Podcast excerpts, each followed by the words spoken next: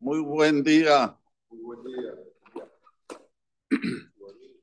La Torah nos cuenta que Akadosh Baruj pide cosas específicas del pueblo de Israel, como dádiva, como terumá, y va enumerando estas cosas la Torah conforme a priori un orden de importancia. Tenemos que saber, en modo de introducción, que todo lo que está escrito en la Torah es eternidad, tanto si es en el sistema de los valores como en los personajes. O la historia que pasaron con esos personajes siguen con nosotros.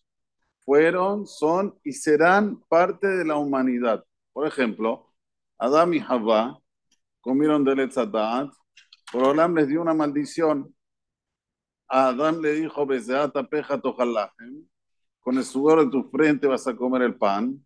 Y a Javá le dijo, con sufrimiento vas a tener tus crías, tus hijos. Hasta hoy sigue, nos, acompaña en todas las generaciones. ¿Cuánto tiempo ya de Adama Rishon? ¿Cuánto tiempo de Javá? ¿Eh? 4.000, 4.700 años. O sea que nos sigue acompañando los personajes que están escritos en la Torah. Ese es un, a ver, es, es una realidad, una prueba que la Torah es eterna. La Torah no es un libro de historias. La Torah es eterna y nos acompaña siempre. Si vemos también con Abraham, con Isaac, con Jacob, que hasta ahora los seguimos acompañando a ellos y ellos nos acompañan a nosotros. Zehut Abot. Si vemos del lado del occidente, Esab. Si vemos del lado del mundo árabe, Ismael. Si vemos del lado del mundo asiático, que son los hijos que tuvo a posteriori a Abraham con Keturah, y de ahí nace todo el sistema de lo que digamos que son genios, el mundo asiático, que es, que es en el tema de los meridianos, y etcétera.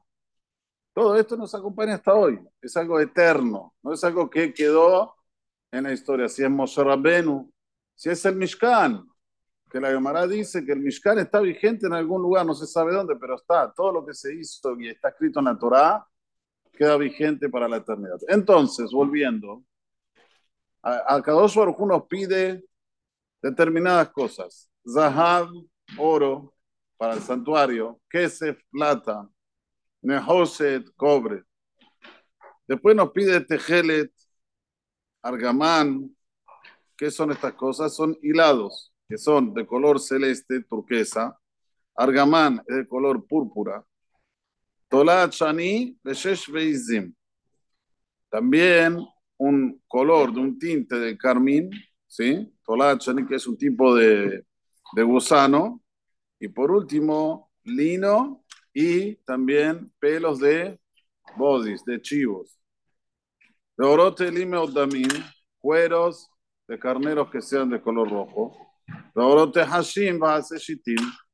cueros de un animal que hubo solo en la época que se llamó Tajas, Shitim son maderas, ¿cómo se le dice Shitim en, español? A ver si me ayudan.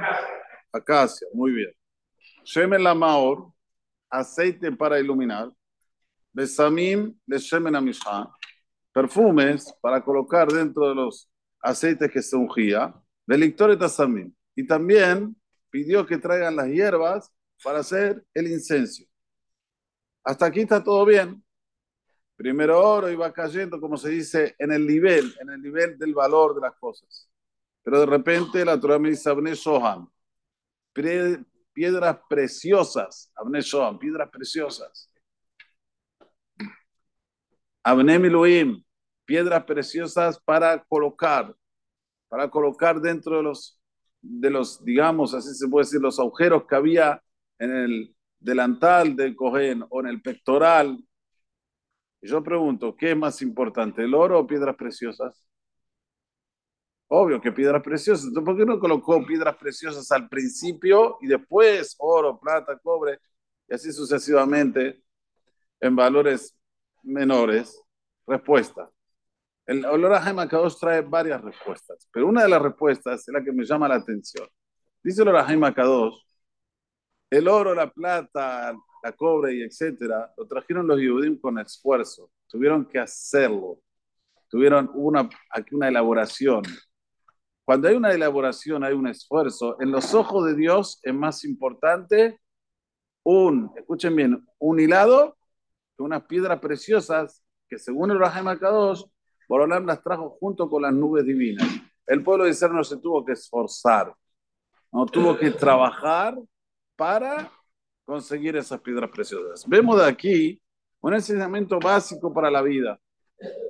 Lo que se hace con esfuerzo tiene un valor agregado que no tiene que ver con el valor propiamente de lo que nosotros tenemos como, como a ver, como la, la, la, causa, digamos, como el, el, objeto que vos estás mirando, sino con lo que trabajó el ser humano para conseguirlo. Y esto es hasta, hasta ahora también, esto es eterno. Cuando una persona trabaja y consigue algo con, con su esfuerzo, tiene un valor muchísimo más que las cosas que le vienen de UPA. ¿eh? Cosas que pueden ser más, más valiosas, pero no tienen el mismo sabor. No es lo mismo una persona que consigue las cosas con esfuerzo que si lo consigue porque lo recibió o porque se lo dieron. Y es esto lo que nosotros tenemos siempre que tener en nuestra mente, escuchen bien, para el, para el bienestar del ser humano. Buscar, buscar trabajar. Porque como dije, desde el momento que Hashem pone la que la alaves de atapeja tojalehem, con el sudor de tu frente vas a comer el pan. Esto es aquí algo que nos sigue. Y si no vamos a buscar en el trabajo en el cual sale nuestro potencial para afuera, vamos a buscar otro tipo de trabajos. Hay gente que vive para su físico. Viven. ¿Cuántos están, están más en el gimnasio que en lo que tienen que, esos quehaceres? Haram. ¿Pero por qué lo hacen? Porque la que la ala los persigue. Esta maldición los persigue. Tienen que sudar, tienen que hacer. No pueden quedarse inútiles.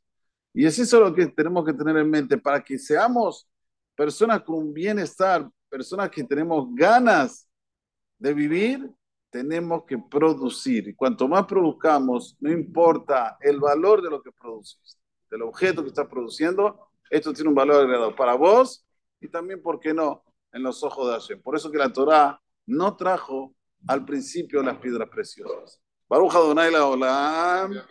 Amén, ve amén. Israel.